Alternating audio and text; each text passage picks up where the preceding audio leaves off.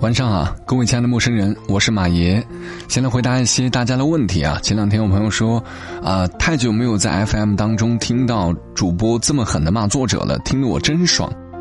孩子，我那个不叫骂，我那个叫关爱，指出作者的问题，大家一起成长啊，就是为了让我们的受众。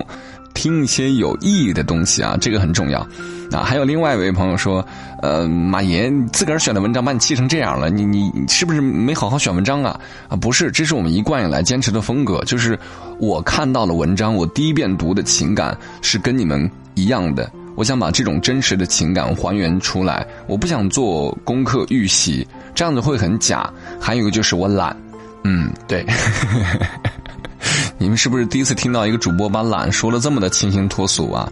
好了，今天晚上呢，给大家选一篇，呃，就是故事性偏长一些的。那实话说，这篇故事可能点击量也不是很好，因为我的受众可能对于这样的东西啊不一定有耐心去看。但是这个原文章来自。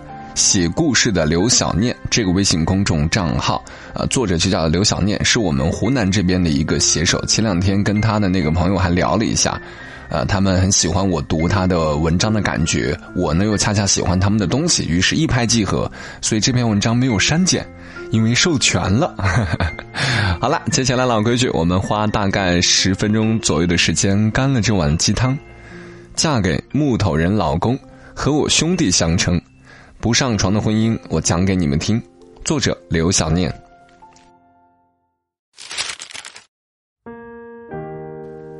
出差半个月回来，面对猪窝一样的家，我对苏科的那点思念，顿时变成了愤怒。我吼他：“你怎么能懒成这样？收拾一下房子会死吗？我们辛苦工作，背着房贷，难道就是为了把它造成一个猪窝吗？”任我河东狮吼，苏科。岿然不动。过了一会儿，他挤出一个无辜的表情说：“哎呀，金窝银窝不如自己的猪窝，我觉得挺好的呀。”这就是苏克的日常表现，让你恨不起来，更爱不起来。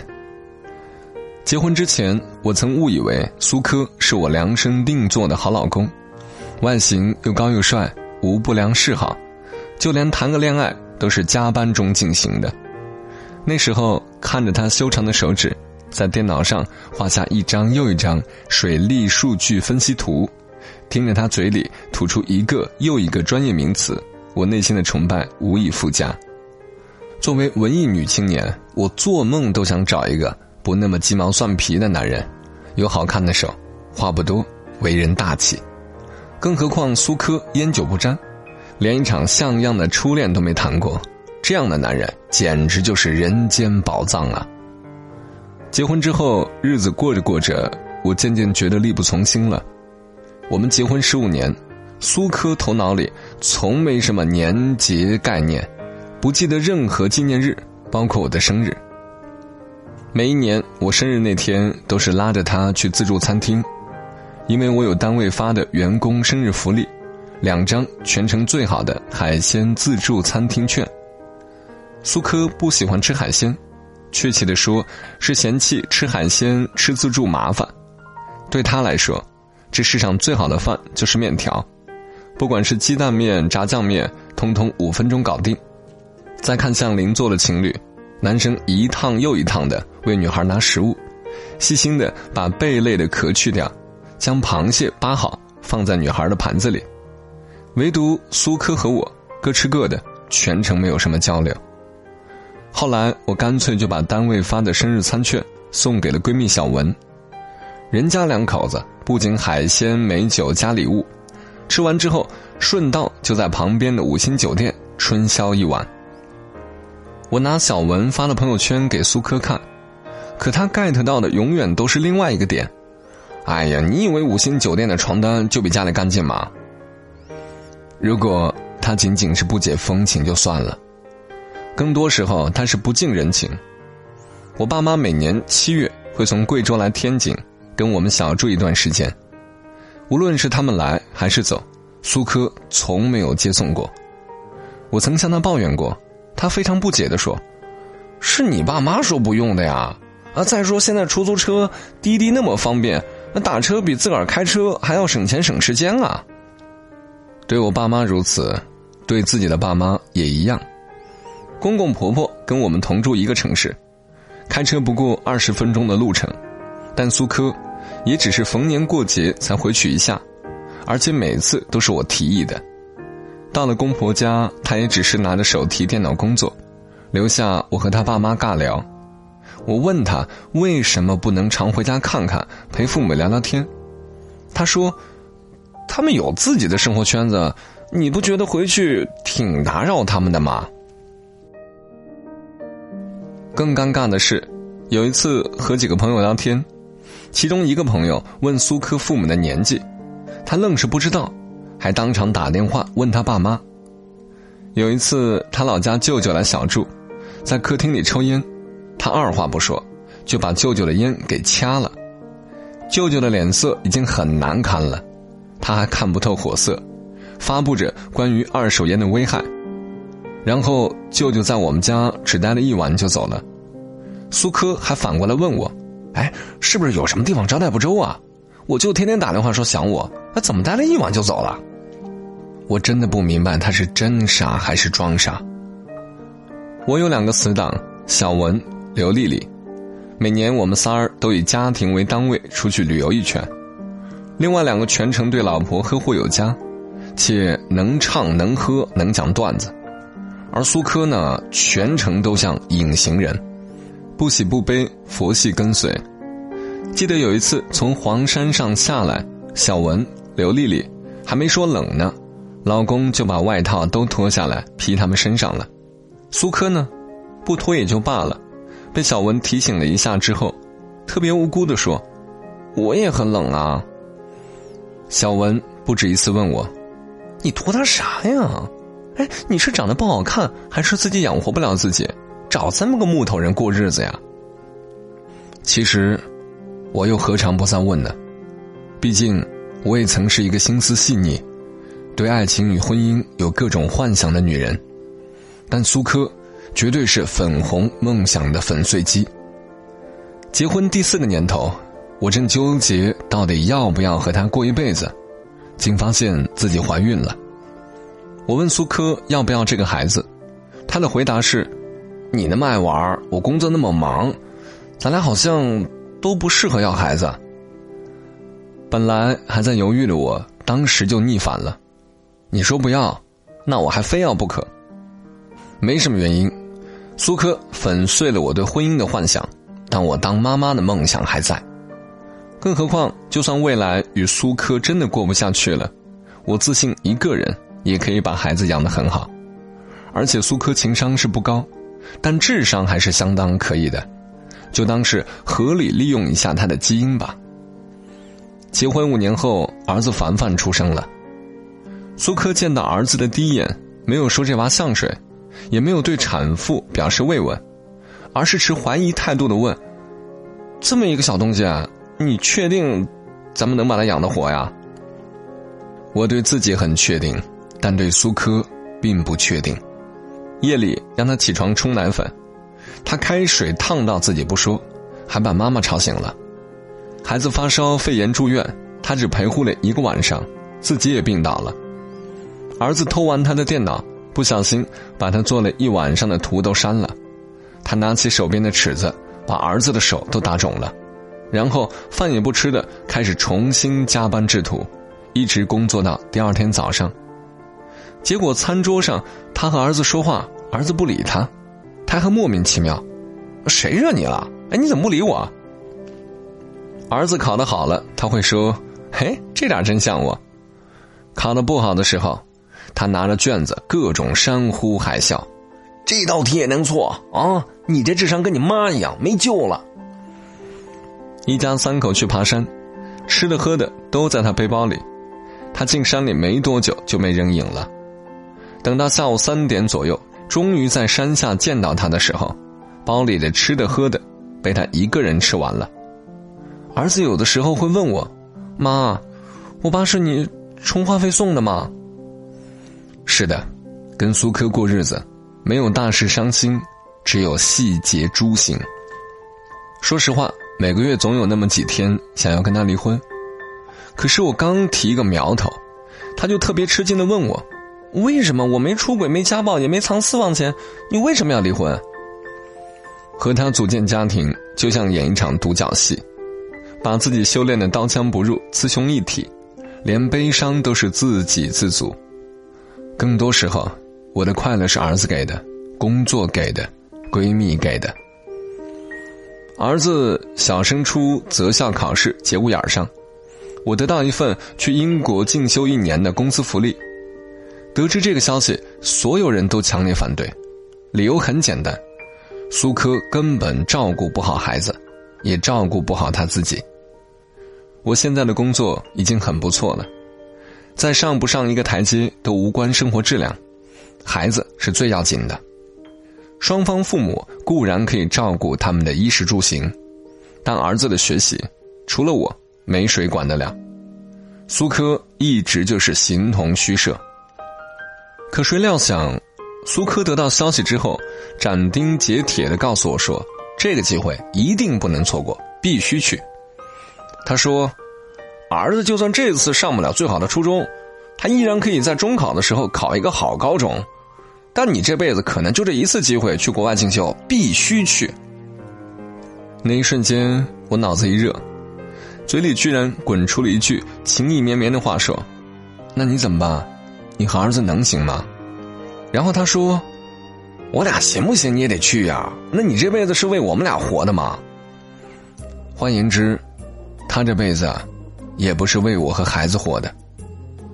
这话刚听有点刺耳，但是再细品一下，就觉得这个男人脑洞跟别人大不相同。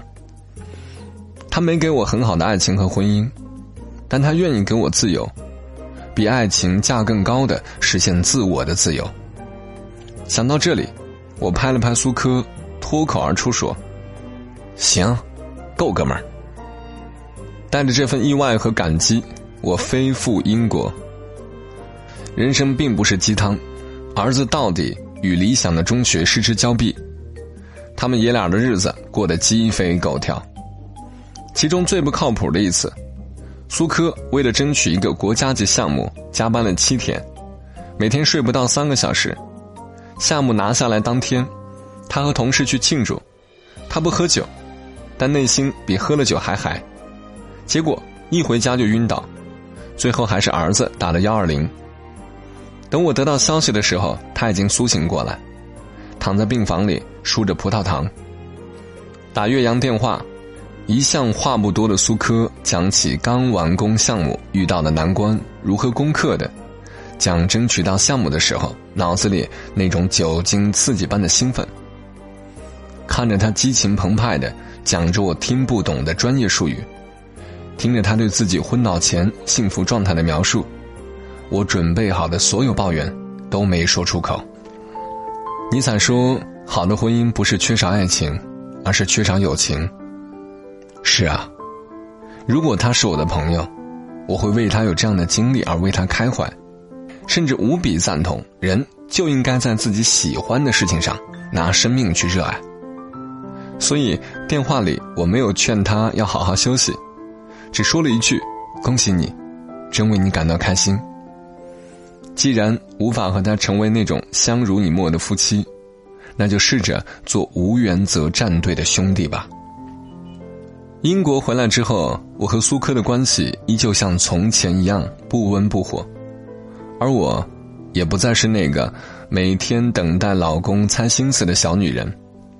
我对他的指令变得特别清晰：老公，明天我生日，我要项链，别给我钱，你要去买。然后我会发项链的款式、品牌、商家的位置。老公，我头疼。你把床头柜从上往下数第三个抽屉里的药给我拿一片再倒一杯白开水。老公，这个周末你要去你爸妈家吃饭，周五你先去买菜，一条鱼，一斤虾，一把西芹，再买一斤饺子皮。哦，老公，儿子的球鞋今天忘拿了，麻烦你送到他们学校的门卫。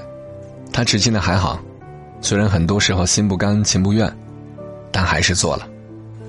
闺蜜小文生日那天，我们三个家庭聚餐完毕。家属们允许我们仨儿放飞，于是我们仨儿临时决定去看一场球赛。三个伪球迷跟着真球迷，把嗓子都喊哑了。出了球馆又去泡温泉，在露天温泉里躺着看星星，说着最知己的悄悄话。小文是她老公的初恋，拥有爱情与亲情的水乳交融的婚姻。他们婚姻的任何一个细节，随便拿出来一说，都有偶像剧的味道。刘丽丽呢，当初在爱我和我爱的人之间。选择了爱她的现任老公，外加她御夫有术，婚姻生活也是蜜里调油。说到我，他俩义愤填膺，看不惯苏科的淡漠谈吐，甚至连他吃东西的样子都让他俩觉得他心里没有我。若是曾经，我该多失落。可是那天晚上，听着闺蜜为我鸣不平。我说了一句自己都觉得总结特别到位的话，我说：“我和苏科没那么好，但也没那么糟。我们只是有一场没办法，也不必经营那么好的婚姻。夫妻生活哪怕两个月一次，但白头偕老还是足够了。”小文尖叫着让我把这段话重说一遍，我们仨人笑着闹着，秒变中年少女。繁星满天，我突然豁然开朗。认怂虽然很难，但偶尔认怂，也不失为一种生活智慧。我们之所以那么烦恼，往往是因为我们对别人要求的太多太高了。一念放下，万般自在。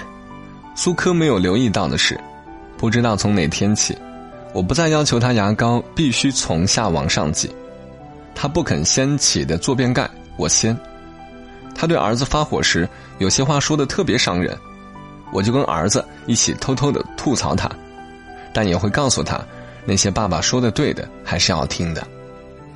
他工作忙起来六亲不认，我和儿子就每个周末去公公婆婆家里吃顿饭，陪他们聊聊天。每次让他在工作和陪伴家人之间选择的时候，他一定会选工作，为此我再也没有吃醋过。他跟事业坠入爱河，总好过于你懂。那天晚上，儿子在学校上晚自习，我跟苏科在茶几上一边看电视一边吃饭，恰好看到一条和安乐死有关的新闻。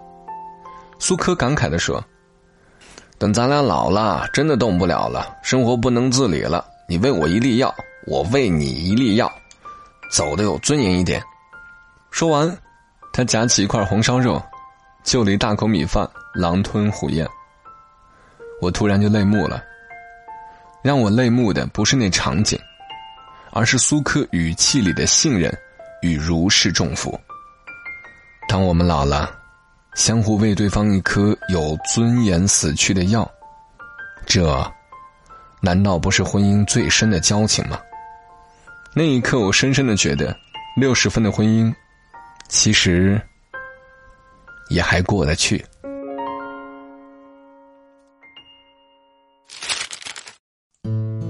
感谢各位花了二十分钟干了这碗鸡汤啊！这碗鸡汤比较长。嗯，刘小念他的文笔呢，一直是那种娓娓道来的。我之前讲过，说我比较喜欢那种类型啊。但不代表说大家都会喜欢这种笔触，也也无所谓了。你们只要愿意听完的话，我就要给自己点个赞了。如果你们听完的话，在下面留言说：“马爷爷，我听完了，你最棒，好不好？”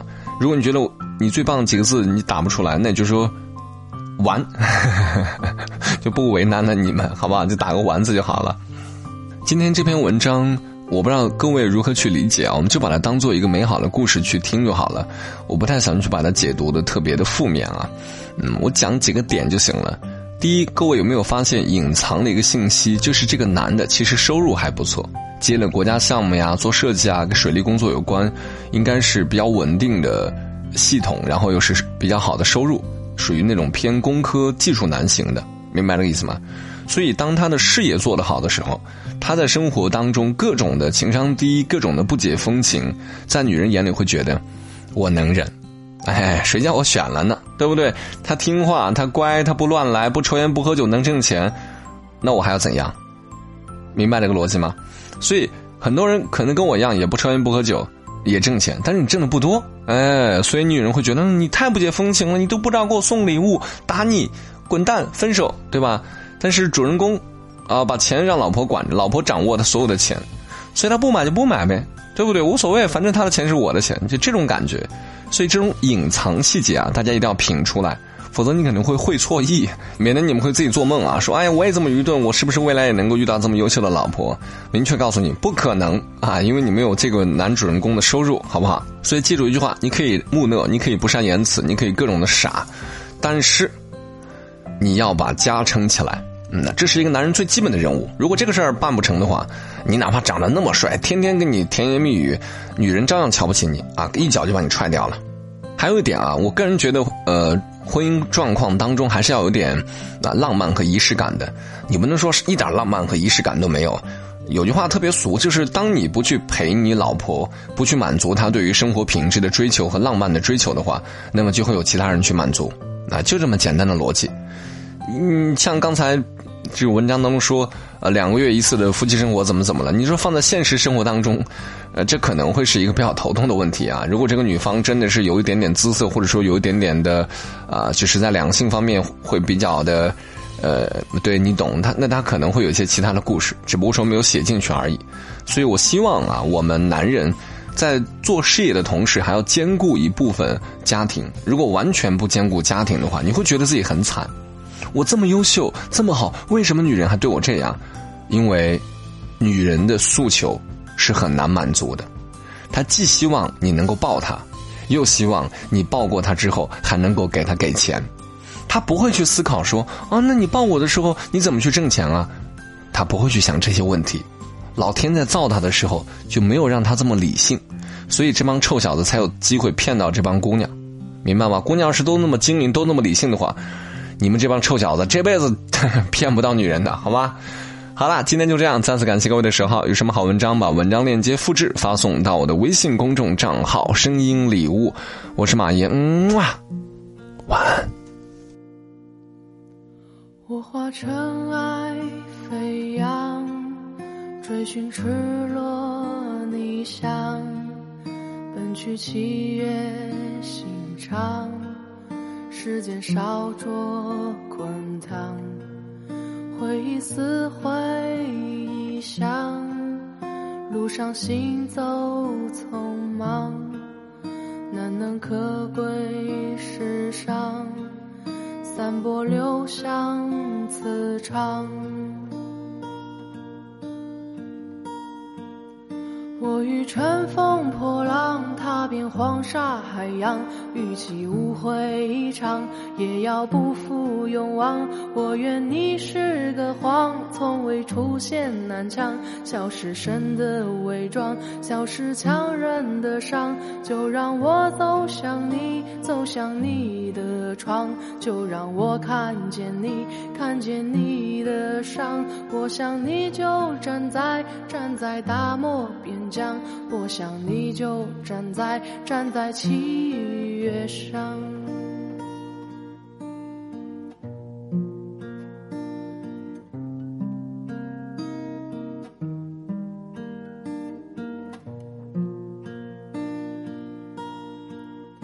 我化尘埃飞扬，追寻赤裸逆翔。奔去七月心肠，时间烧灼滚烫，回忆撕毁臆想，路上行走匆忙，难能可贵世上，散播留香磁场。